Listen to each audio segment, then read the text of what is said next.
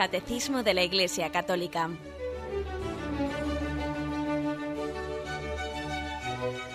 Un programa dirigido por Monseñor José Ignacio Munilla, Obispo de San Sebastián.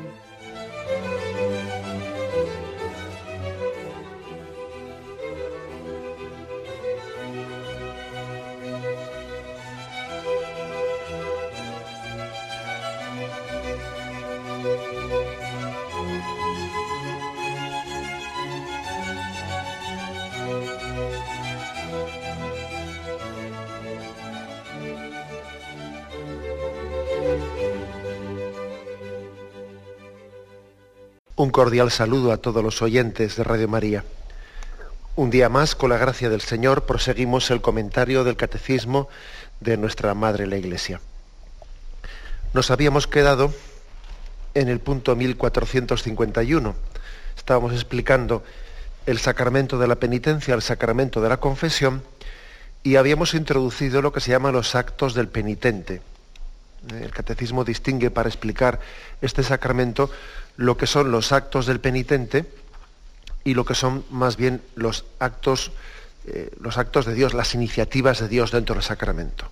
Hay una conjunción, como en todo sacramento, ¿no? pero en este de una manera especial, una conjunción en lo que son los actos de penitente, que aunque sean movidos por la gracia, es nuestra voluntad la que debe de realizarlos, y lo que son las iniciativas de Dios en este en este sacramento, la iniciativa como la que tenía aquel padre de la parábola del hijo pródigo de salir en búsqueda de ese hijo perdido.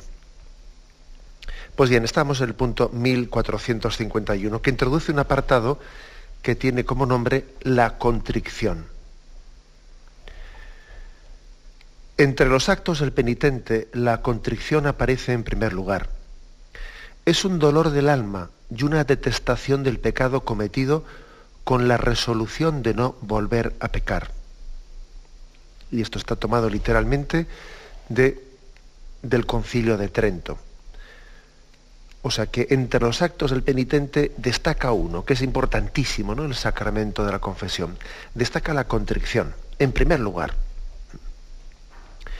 Si, nos preguntasen, eh, si nos preguntasen qué acto es más importante de la confesión, sin la manifestación de los pecados o la contrición, hombre, yo creo que no es justo, no es, no es adecuado, no es prudente ¿no? Pues ponerse a elegir eh, una cosa es más importante que la otra. Todo ya nos ha sido revelado en conjunto. Pero es cierto, es cierto que si, si un corazón, si una esencia, si, si un meollo eh, puede tener este sacramento, es el de la contrición. Sin contrición, sin arrepentimiento profundo, pues es que el sacramento pierde hasta su nombre. Es un dolor del alma y una detestación del pecado cometido con la resolución de no volver a pecar. Por tanto, primer aspecto a tener en cuenta. ¿Veis cómo aquí la construcción y el propósito de enmienda se explican de una manera conjuntada. ¿eh? Nosotros en la catequesis se nos ha dicho eso de examen de conciencia, error de los pecados, propósito de enmienda. El catecismo, a la hora de explicarlo y echando mano del concilio de Trento, prácticamente ha unido la contrición y el propósito de enmienda. Porque evidentemente si hay contrición, pues eh, eh, conlleva implícitamente y nosotros debemos hacerla explícita, ¿no? Pero bueno, pero la contrición conlleva implícitamente el propósito de enmienda. Es como aquel que manifiesta estar muy arrepentido de algo, pero, pero, pero no tiene ninguna intención de procurar mm, evitarlo. Bien, pues entonces evidentemente es falso ese arrepentimiento. Las dos cosas pues están unidas, con la resolución de no volver a pecar. Bueno, vamos a hacer algunas reflexiones sobre ese tema creo que es importantísimo eh, que hablemos de, la contrición hoy en día. Importantísimo porque posiblemente uno de los males de nuestra época consiste en la pérdida de sentido del pecado. Uno de los males de nuestra época puede ser el hecho de que el pecado no nos duela, que hayamos perdido el sentido del pecado, que nos hayamos como connaturalizado con él. Eso puede ser lo más grave que, ocurra y que de hecho está ocurriendo en nuestra sociedad. El, gran problema no es que seamos pecadores, ¿no? El gran problema es que con esa falta de sentido de pecado, pues nuestra generación, cada uno de nosotros, podemos hacernos pues insensibles, insensibles hacia la contrición. Ese es el gran mal, ¿eh? la pérdida de sentido del pecado. Por eso, con mucha frecuencia, ¿no? Cuando alguien, cuando alguien se acerca y, te dice, pues, pues yo no tengo pecado, pues la verdad es que dependiendo de la prudencia, se lo dices o no se lo dices, ¿no? Pues bueno, viendo un poco a ver con esa persona de qué manera conviene pues eh, entablar una pues una tarea también apostólica de contacto con ella, pero está claro que cuando alguien comienza diciendo yo no tengo ningún pecado, pues eh, la verdad es que lo primero que se te ocurre decir es, pues ah, he ahí tu primer pecado, el haber perdido la conciencia del pecado, ¿eh? he ahí que no es, pequeño, ni mucho menos, que posiblemente sea, sea lo más grave. Porque, como dice la Sagrada Escritura, cuando, cuando existe un corazón humilde, el profeta, incluso el profeta dice, mira, aunque vuestros pecados sean rojos como escarlata, como, como nieve blanquearán. No es que hoy en día seamos más pecadores que en otro tiempo, ¿eh? En todos los tiempos ha, existido pues montones de tentaciones, ha habido tentaciones de época, y hoy en día pues, somos tentados en muchos aspectos que quizás antes pues, pues no, existían, pero también existieron tentaciones en todas las épocas. Uno piensa, pues, por ejemplo, en la, pues, en la Edad Media, ¿no? pues, todas las tentaciones que podían existir en torno a aquella concepción pues, caballeresca, por todo lo que era, la vanidad, la soberbia, en ese, en ese sentido de, de ser... Eh, de manifestar una superioridad sobre los demás, etcétera, etcétera. Es decir, en todas las épocas han existido eh, grandes pecados. Lo que ocurre es que es posible que, en aquel tiempo ¿no? el hombre y la estructura mental y la estructura cultural y el pensamiento era más predispuesto a ser humilde y pedir perdón, a decir he pecado. Y quizás en nuestro tiempo, pues el pecado consiste pues era una especie de autojustificación, ¿eh? autojustificación de, intentar pues, desdibujar el concepto de pecado. Hablar pues de contrición, hablar de arrepentimiento, es hacer una llamada muy actual, porque es una llamada frente a una especie de anestesiamiento generalizado de las conciencias, ante una especie de indiferencia. Existe, ¿no? Existe ese peligro de, tener las conciencias anestesiadas. Anestesiadas porque si la conciencia no se educa, si la conciencia no se educa, pues es muy fácil que uno tome como punto de referencia en su conciencia pues lo que hagan los demás. Sencillamente, pues parece que nos tiene que doler, o se supone que la voz de alarma la luz roja se tiene que encender pues cuando uno tiene un tipo de actuaciones que trasvasan lo que socialmente es aceptado, ¿no? Bueno, pues eso, es incorrecto. O sea, nuestra voz de alarma no es esa. Nuestra voz de alarma frente, frente a ese, a ese sentido del pecado no la puede hacer, no, no, no, no nos la puede dar eh, lo que el comportamiento moral de los demás. A nosotros no nos vale ese argumento de lo hace todo el mundo, no estará tan mal. ¿eh? No nos puede valer ese, argumento. Si, nosotros dejamos de tener como punto de referencia para educar nuestra conciencia eh, la palabra de Dios, y si el punto, si el espejo en el que vamos a vernos reflejados, pues es el de los demás, claro, pues entonces lo que hacemos es anestesiar nuestra conciencia, porque siempre habrá alguno que lo haga peor que nosotros, y entonces uno se siente justificado con eso. No, no, si los hay peores, si los hay peores. Ya. Pero es que el espejo que la iglesia te propone para que te mires es el de los santos. Mm. Es a ellos a quienes tienes que mirar y en ellos ver reflejado el rostro de Jesucristo. Por eso yo diría, primer, mm, primer error, primer error es em, educar una conciencia, o dejar de educarla, mejor dicho, ¿no? Pues eh, con el criterio de comparativo con los demás. Eso es un error grandísimo. Porque claro, eso es una especie de búsqueda de autojustificación. Siempre ha sido posible mirar alrededor para autojustificarnos. El recurso de decir lo hace todo el mundo, pues bueno, pues eso en el fondo parece, es bastante similar a aquello de eh, que Adán y Eva se echan mutuamente la culpa. Ella me dio la, la, manzana, yo comí, pero la culpa la tuvo ella que me la pasó. No, es que eso no, eso en el fondo es propio de alguien que no permite hacer luz en su vida, alguien que está escondiéndose eh, de, la, de la presencia de Dios. Nuestro punto de referencia es eh, el rostro de Cristo revelado en las Sagradas Escrituras, en los Evangelios. La pérdida del sentido del pecado ha comenzado en gran parte eh, pues, por tener una especie de tortículis espiritual, que ya me habéis escuchado a mí esta expresión en este programa, y la tortículis espiritual pues quiere decir mirar demasiado a la, derecha y a la izquierda, mirar a los costados en vez de mirar al frente. La tortículis espiritual es aquel que toma como punto de referencia no el rostro de Jesucristo, en el cual Él me revela el plan de bien y de bondad que Dios tiene reservado para mi vida, ¿no? sino estar continuamente mirando a los demás. Y cuando uno mira a los demás, en el fondo lo que está haciendo es distraer su atención, eh, distraerla del único punto en el que tenía que estar fijada, que es el rostro de Jesucristo. En él el hombre se comprende a sí mismo. Mirando a Jesucristo uno descubre lo que Dios espera de su vida, lo que es conforme a la dignidad del hombre. Si miro a los demás a la derecha y a la izquierda, pues me estoy distrayendo de, lo que es el objetivo de mi vida. Y finalmente, claro, acabaré por perder el sentido del pecado. Eh, muy, vamos, eso es muy frecuente.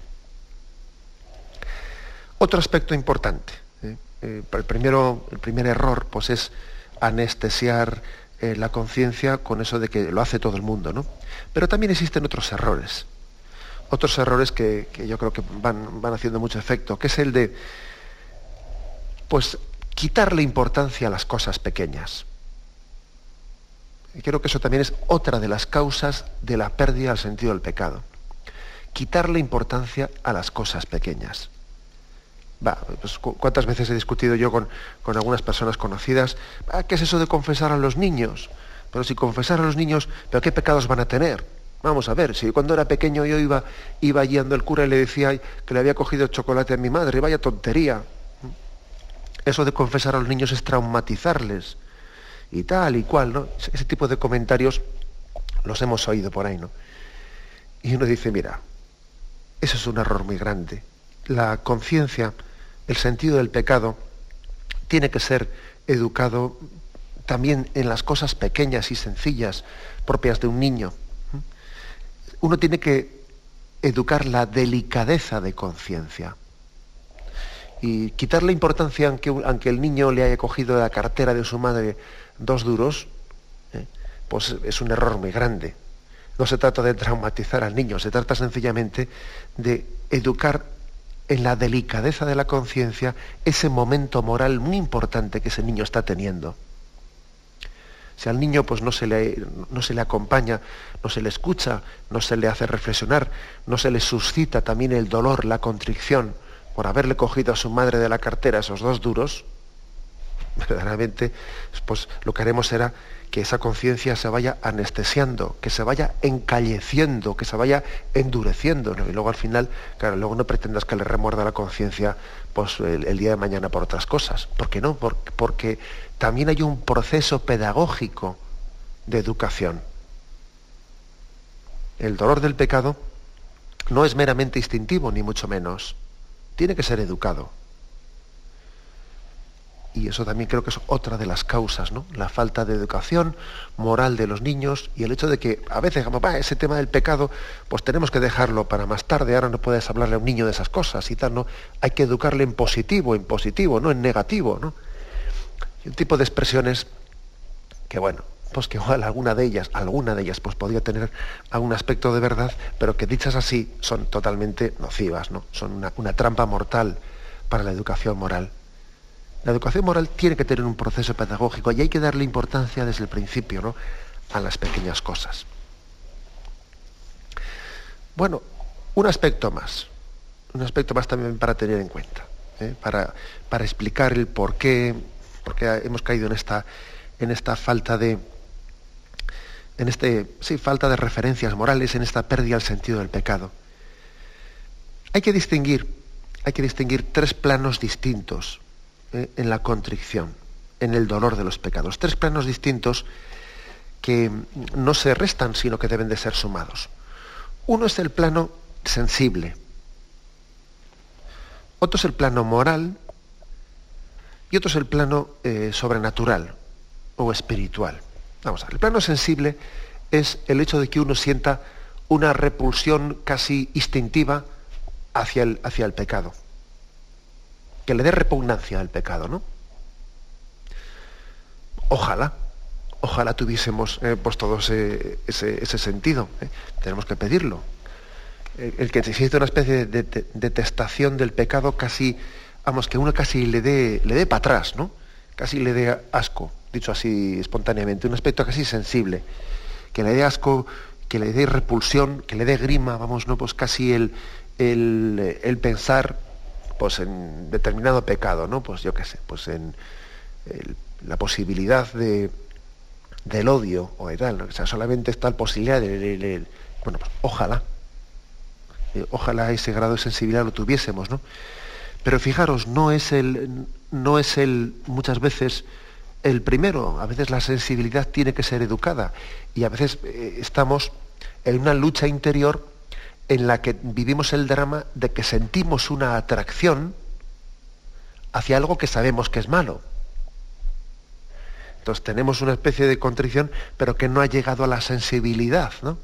Siento atracción, pues por ejemplo, pues imaginaros, pues alguien que, pues, que tiene un, apego desordenado hacia el alcohol y él siente una atracción hacia la bebida muy grande, entonces él sabe en su conciencia que eso es malo, pero sensiblemente le resulta muy atrayente. Entonces, bueno, pues, pues, pues ¿qué, es lo que ¿Qué hay que decir? Pues que ojalá el Señor le dé, le dé la gracia de que llegue un día en que su gusto se adecue a su voluntad. Pero aquí lo importante es actuar por la voluntad, no por el gusto. ¿Me explico? ¿Eh? Sería un error, un error el que, el que prioricemos lo sensible a lo moral. No, no, es más importante lo moral que lo sensible. A la ojalá también eh, la repulsión hacia el pecado llegase a ser en nosotros pues, sensible incluso, hasta instintiva, ¿no? que sintiésemos repulsión instintiva hacia él. Pero sin embargo, como digo, hay un segundo nivel que es más importante que el primero, que es el estrictamente moral, el que uno en conciencia, en su voluntad, sabe que esa actuación, aunque le pueda resultar sensiblemente atrayente, ¿no? sentir una, atracción desordenada, o aunque, aunque sienta, ojalá no, aunque sienta una repulsión instintiva, es, es igual. En cualquier caso, lo más importante es que él sabe en su conciencia, él sabe en su voluntad que eso es contrario a la dignidad del ser humano. Es contrario a su dignidad. Pero hay todavía un aspecto superior. El primero es el sensible, el segundo es el moral, pero el tercero es el espiritual, el sobrenatural. Incluso cuando, cuando, mi, propia, cuando mi propia voluntad pueda estar confusa, cuando mi propia conciencia pues, puede llegar a tener eh, difusos ¿no? o, o equívocos los límites entre el bien y el mal, cuando a veces yo mismo no sé muy bien qué es lo que quiero, si optar por una cosa su contraria, sin embargo hay un nivel superior, que es el nivel de cuál es la voluntad de Dios, qué espera de Dios en mí, de mí, en este momento concreto. ¿eh? Y entonces es cuando nosotros, pues para, para suscitar también la conciencia del pecado, echamos mano también de la luz de la revelación, de la luz de Jesucristo para iluminar nuestra conciencia, nuestra voluntad. Y es posible que cuando, el hombre pues, actúa meramente a la luz de la razón, no tenga luz suficiente para distinguir el bien y el mal hasta sus últimas consecuencias. Eso es así. ¿eh? Y necesita la luz de Dios para distinguirlo.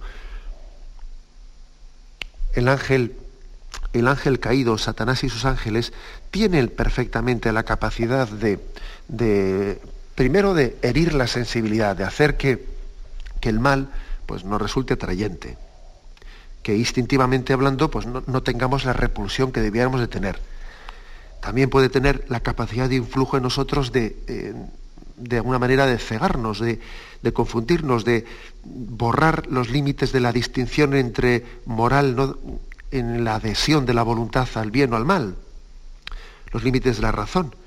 Pero sin embargo, donde no tiene capacidad de tentarnos es ante la luz de la palabra de Dios, una luz que, que es gozosa para nosotros, que pero sin embargo que para él le, ciega ¿no?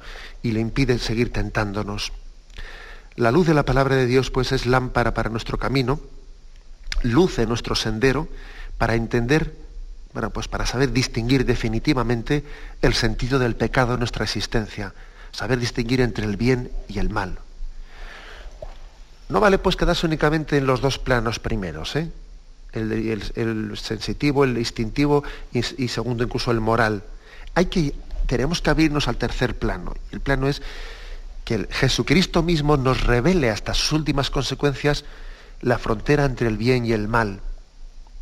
Que yo no únicamente me haga un planteamiento en mi vida diciendo, ¿qué opino yo? ¿Qué opina mi conciencia? ¿Eh? ¿Qué opino yo de, del, bien y el mal en estos aspectos que me rodean en la vida, sino también que yo me haga la, pregunta, ¿y qué opina Jesús? ¿Qué piensa Jesús? ¿Qué juicio hace Jesús de mi vida? ¿Es conforme esta vida mía según al, al designio de Dios revelado en Jesucristo? Eh, esto también, este tercer aspecto, hay que introducirlo. De lo contrario, no somos cristianos. De lo contrario, nos hemos quedado a un nivel en el que solo puede hacer un pagano sin, sin haberse abierto a la luz de la revelación. Este aspecto también creo que es muy importante para, bueno, pues para entender por qué hemos perdido el sentido del pecado, ¿no? tal y como, como se ha perdido. Bien, tenemos un momento de reflexión y continuaremos enseguida.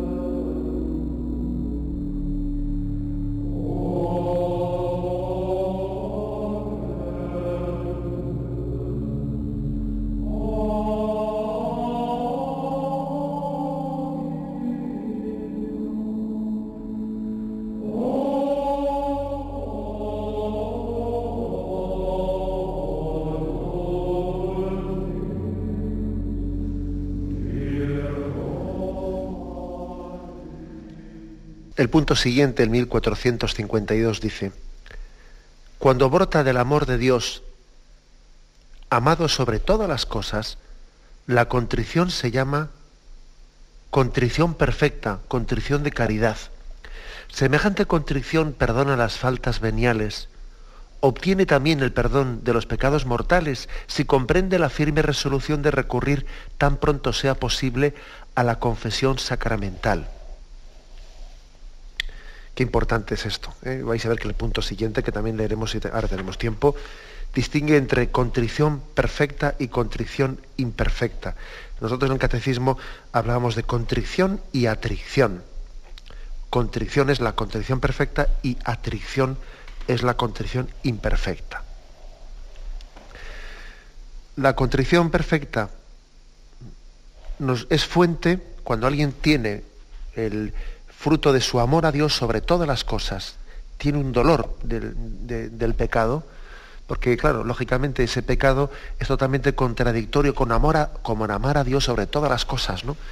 Con ponerle a Dios por, por encima de todo en nuestra vida, lógicamente es totalmente contradictorio eso y nuestro pecado. Luego uno le duele profundamente su pecado y le duele porque supone no haberle amado a Dios sobre todas las cosas, no haberle puesto en el puesto que él merecía. Pues claro, esa es la contrición perfecta, entender que lo malo del pecado, lo peor del pecado, es haberle quitado a Dios del puesto que él merecía, que el puesto que a él corresponde, haberle destronado a Dios de nuestra vida y haber seguido falsos dioses. Porque es cierto, el hombre en cualquier pecado que comete está adorando falsos dioses. En cualquiera, ¿eh? Cualquiera que se os ocurra. Yo qué sé, pues por ejemplo, cuando alguien roba, está adorando al dios dinero. Cuando alguien comete un pecado de impureza, está adorando al Dios placer, a un, ídolo. Cuando alguien es vanidoso, es orgulloso, está adorando a su ego, a su egolatría. Cuando alguien eh, pues, eh, pues es un perezoso, pues está adorando su comodidad. Lo peor, lo más detestable de todos nuestros pecados es que son una idolatría, o sea, no están poniendo a Dios en el centro de nuestra vida, no estamos priorizándole a Él, no estamos cumpliendo el primero de los mandamientos. Es imposible caer en, los demás mandamientos sin haber caído también en el primero. Es imposible. Si uno no ha caído en el mandamiento primero que dice, amarás a Dios sobre todas las cosas, es imposible que haya caído en el cuarto, o en el sexto, en el octavo. No, imposible. El que ha pecado de robar es porque primero ha pecado de no haber amado a Dios. El que ha pecado de, no honrar a sus padres es porque primero no ha amado a Dios sobre todas las cosas. El que ha pecado, eh, y poner a decir todos los ejemplos que queráis, es imposible pecar en otros mandamientos sin haber pecado en el primero. Imposible. Porque cualquier pecado es un pecado de idolatría, de no haber puesto a Dios en el centro de nuestra vida, de no amarle con todo el corazón, con toda el alma, con todo nuestro ser. Por eso el, el dolor de contrición el dolor de contrición perfecta también se dice, ¿no? Brota del, amor a Dios sobre todas las cosas. Y es el firme dolor pues, por no haberle hecho así, por no haberle dado a Dios pues esa centralidad que Él merece en nuestra vida. Y dice el catecismo, dice que de él se derivan no únicamente el perdón de los pecados veniales, eso, por supuesto, eh, la contrición es una... por eso hacemos también un acto de, eh, de arrepentimiento al comenzar la Santa Misa. Antes de celebrar los sagrados misterios, reconozcamos nuestros pecados y se hace ahí un acto de contrición. Porque sabemos que la contrición bien hecha también es fuente del perdón de los pecados veniales.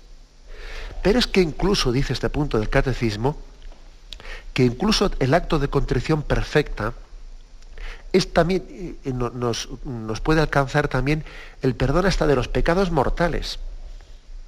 Si bien es cierto que esa contrición perfecta eh, comprende, debe de comprender, si no, no es perfecta, comprende la firme resolución de acusarse personalmente de los pecados mortales tan pronto sea posible. Sea posible. ¿Quiere esto decir? ¿Quiere esto decir que cuando una persona va va a confesarse de un pecado mortal y, lo manifiesta así delante del sacerdote, ¿es posible que ese pecado ya estuviese perdonado antes de que le haya, se lo haya confesado al sacerdote? Es posible, claro que sí, es posible. Es posible porque igual ese, ese penitente había hecho un acto de contrición perfecta en el cual ya tenía perdonado ese pecado mortal, pero pero eh, ese perdón incluía el voto de confesarse tan pronto como pudiese. ¿Me explico? ¿Eh? Es decir, el sacramento de la confesión, a diferencia de otros sacramentos, a ver si me explico bien en esto, eh, no es un sacramento en el que el perdón de los pecados, el, momento del perdón, tenga que coincidir necesariamente con el momento de la absolución.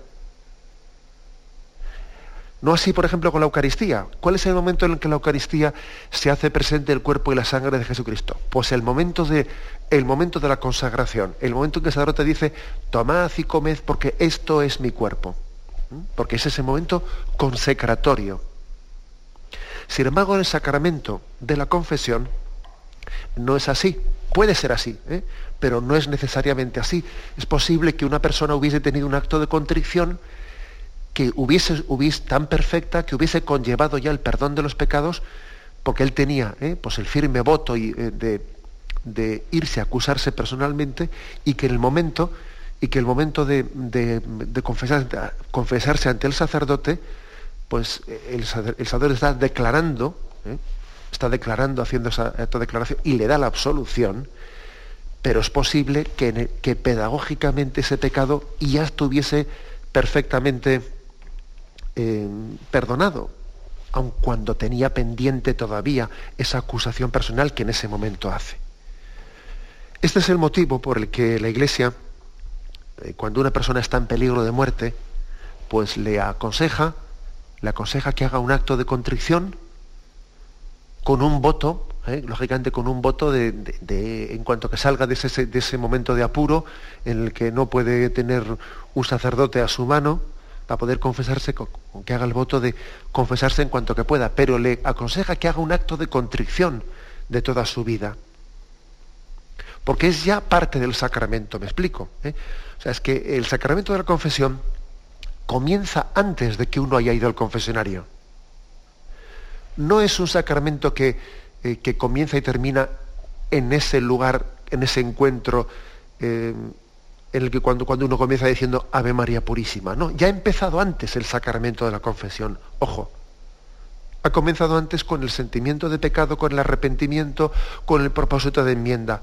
El sacramento de la confesión no comienza cuando uno dice Ave María Purísima, no.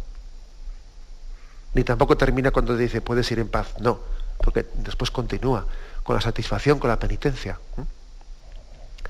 En resumen, ¿eh?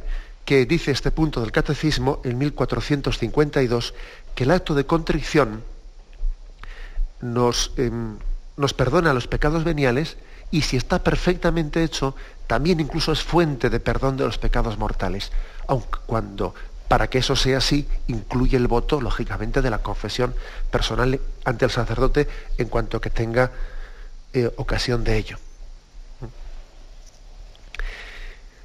Y el punto 1453 dice, la contrición llamada imperfecta o atricción es también un don de Dios, un impulso del Espíritu Santo. Nace de la consideración de la fealdad del pecado o del temor de la condenación eterna y de, las demás penas con que es amenazado el pecador. Tal conmoción de la conciencia puede ser el, el comienzo de una evolución interior que culmina bajo la acción de la gracia en la absolución sacramental. Sin embargo, por sí misma, la contrición imperfecta no alcanza el perdón de los pecados graves, pero dispone a obtenerlo en el sacramento de la penitencia. La diferencia, pues, entre contrición y atricción, o contrición imperfecta, es que es un dolor de los pecados no ya, eh, no ya por, por el que por el motivo, por la causa de, que, de no haberle dado a Dios el lugar central de nuestra vida. Ahí el dolor no es tanto por decir, no le he amado a Dios como se merecía, no le he puesto a Dios en el lugar central de nuestra vida. No es tanto ya por eso, ¿eh? Sino que es por motivos, si queréis, más un poco egocéntricos, por decir, por este camino voy fatal, por este camino me voy a perder, me voy a condenar por este camino me estoy haciendo daño a mí mismo, estoy siendo un desgraciado, estoy perdiendo la dignidad. O sea, es, este otro concepto. Que tampoco, es, que tampoco es mentira, explico, o sea, que es que es verdad. O sea, que ese tipo de, ese tipo de reflexiones no hay que despreciarlas. El, dolor de atracción no hay que despreciarlo, porque es que entre otras cosas es verdad. O sea, es verdad que por este camino me estoy haciendo daño a mí mismo. Es verdad que por este camino estoy perdiendo la dignidad, me estoy esclavizando, estoy siendo un desgraciado. Por este camino voy a la perdición, voy a la condenación. O sea, es verdad. Luego no despreciemos lo que es verdad. Porque eso me dispone a ir recibiendo, a ir viendo la luz plena. Algo así vimos, si os acordáis, en la parábola del hijo pródigo. El hijo pródigo comienza el retorno, el retorno a la casa del padre un poco por dolor de, de atracción, diciendo, estoy que he hecho yo un desgraciado. ¿Cuántos criados en la casa de mi padre viven más dignamente que yo? Y yo estoy aquí hecho pues, un auténtico desgraciado aquí cuidando a cerdos. Pero qué, bajo que he caído. O sea, bueno, pues ese es, ese es el dolor de atracción. Pero el hijo pródigo llegó al dolor de contrición habiendo pasado por el dolor de atracción. Luego, ojo, no despreciemos lo primero. ¿Qué es egoísta? ¿Qué es no sé qué? Bueno, es que partimos de donde estamos. Partimos de, la realidad también en, la que, en la que somos. ¿no? Es imposible que alguien que es egoísta pues deje, deje de serlo automáticamente sin pasar por ninguna reflexión intermedia. Pues es que tiene que tener unos pasos intermedios hasta llegar al perfecto amor de Dios. Eh, no nos escandalicemos también de, pues, de ese tipo de reflexiones, ojalá las tuviésemos todo el mundo. ¿eh? Ojalá todo el mundo tuviese también un dolor de contrición, perdón, de atrición, porque sería, pues, ponemos un, paso, ¿no? Pasos importantes. Ahora, la, la, contrición eh, imperfecta, o también llamada atricción, la contrición imperfecta es capaz de, es capaz de, de obtener el perdón de los pecados mortales? No. No porque únicamente el acto de amor, únicamente el acto de amor pleno, puro, puede ser la fuente del perdón de nuestros pecados mortales. Solamente cuando amamos a Dios sobre todas las cosas, solamente entonces el pecado mortal puede ser perdonado. Ahora bien, fijaros, la iglesia, qué, madre tan misericordiosa es, ¿no? Hay imagen del corazón de Cristo, que dice, pero mira, pero aprecia esa contrición imperfecta, aunque sea, aunque sea que tengas uno, aunque sea por esa vergüenza, aunque sea por ese sentido de imperfección, aunque sea por ese miedo, aunque sea por miedo, ¿eh? tú date cuenta que te estás disponiendo a recibir el perdón de Dios y vete, acércate a reconciliarte, vete al sacramento de la confesión vete que allí encontrarás también un ministro a imagen del corazón de Cristo que te suscitará la verdadera contrición. Te hará ver en ese encuentro personal que tengas con Él, según manifiestes tus pecados, será una ocasión de pasar de la atricción a la contrición. Vete, ponte en camino. Y eso le pasó al hijo pródigo, que en el encuentro con el Padre comenzó comenzó expresando un, dolor imperfecto y al ver lo que el padre le decía, pasó a tener un dolor perfecto. Él pensó diciendo, padre, no te merezco ya como hijo, trata como Y de repente encuentra un padre que le dice, pero hijo mío, pero, pero si te estaba esperando todos los días. Y entonces el hijo, emocionado, conmovido por aquella, por aquella acogida, pasa de un amor imperfecto a un amor perfecto hacia su Padre. Por eso, aunque, aunque nuestro arrepentimiento no sea perfecto, acudamos al sacramento de la confesión, al ministro de Cristo, a manifestarle nuestros pecados con ese, con ese grado de arrepentimiento que tenemos, abiertos a crecer en Él, abiertos a que las palabras que se nos digan hagan luz, hagan luz. Es muy importante ¿no? que exista ese, ese encuentro de pero en un espíritu de apertura, de apertura, para que Dios haga más luz dentro de nosotros. Esto no es ninguna tontería. Yo creo que los sacerdotes que, hemos tenido experiencia de celebrar el sacramento de la confesión, muchas veces hemos visto como un penitente alcanza el verdadero arrepentimiento en esa conversación que tiene con el sacerdote. Porque entonces, claro, entonces el sacerdote le ayuda a ver cosas que él no había visto. Porque es que por desgracia, por desgracia uno puede estar muy ciego, uno si las cosas las reflexiona solas consigo mismo, bueno, pues eh, él puede ocultarse cosas que era importante que las viese y dar demasiada importancia a cosas que eran tonterías y tal. Sin embargo, cuando uno manifiesta ¿no? ante el sacerdote las cosas, eso es un momento de gracia muy importante para también alcanzar la contrición perfecta. Y en ese momento el sacerdote le puede decir, pero ¿te has dado cuenta cómo el Señor ha tenido paciencia contigo? ¿Te has dado cuenta cómo el Señor te quiere a pesar de, esas infidelidades? ¿Te has dado cuenta de esto? Y es un momento para pasar de la atricción a la contrición. Por eso dice aquí, sin embargo, por sí misma la contrición imperfecta no alcanza el perdón de los pecados graves, pero dispone a obtenerlo en el sacramento de la penitencia. En el sacramento de la penitencia, allí sí, esa fórmula de absolución de la Iglesia está supliendo de alguna forma ¿eh? esa, esa carencia de contrición perfecta. La está suscitando y la está supliendo al mismo tiempo. La suscita y la suple el amor de todos los santos, el amor de todos los santos que han amado, que han amado a Dios sobre todas las cosas. Etcétera, etcétera. La iglesia que quiere tener a Cristo como su único Señor, interceden también por ti ante Dios para que perdone estos pecados. Bien, por lo tanto es la contrición, dicho así resumidamente, la contrición perfecta obtiene de nosotros el perdón de todos los pecados, hasta de los mortales aunque incluya eso el voto de confesarse personalmente en cuanto que uno pueda.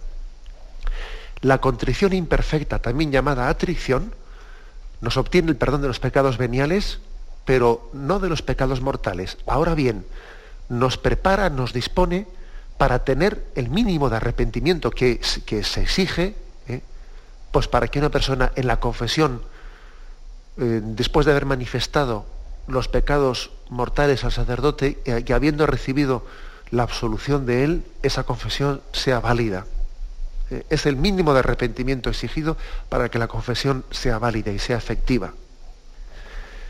Esa es la distinción eh, que, hace, que hace la Iglesia entre un aspecto y el segundo. En cualquier, caso, en cualquier caso, acordaros de ese pasaje del Evangelio en el que se suscita una especie de escándalo porque Jesús ha permitido que una mujer pecadora esté jugando, eh, esté ungiendo los pies de Jesús, etcétera, etcétera, y, ahí hay una especie de, mm, de murmullo por parte de los fariseos de, pero este si supiese esa mujer quién es, no le permitiría que esa mujer se acerque, que una pecadora le esté limpiando los pies, etcétera, etcétera, ¿no?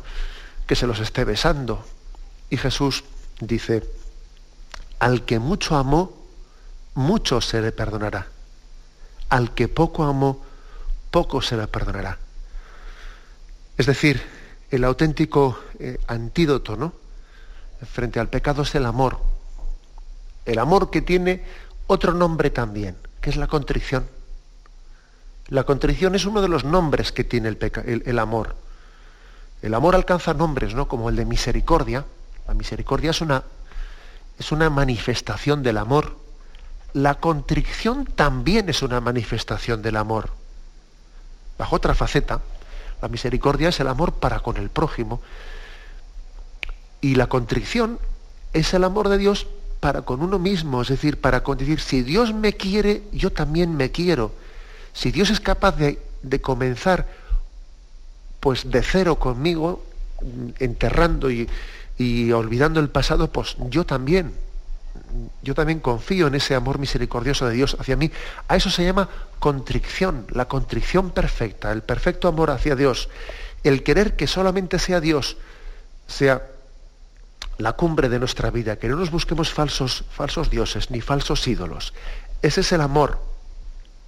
El amor, la caridad perfecta que alcanza este nombre de contrición. Tenemos que pedirla mucho.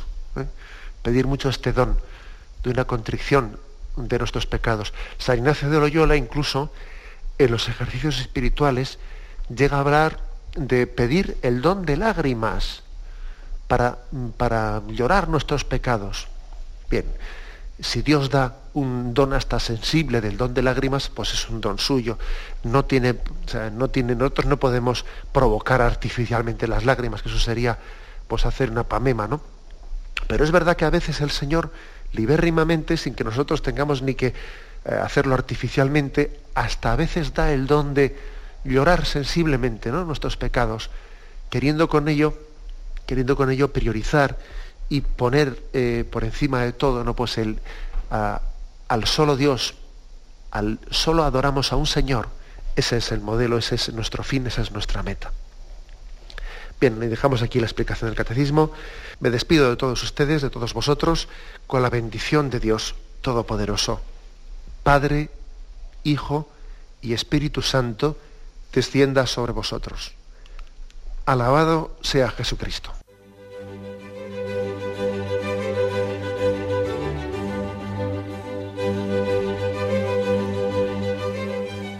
Finaliza el Catecismo de la Iglesia Católica, un programa dirigido por Monseñor José Ignacio Munilla, obispo de San Sebastián.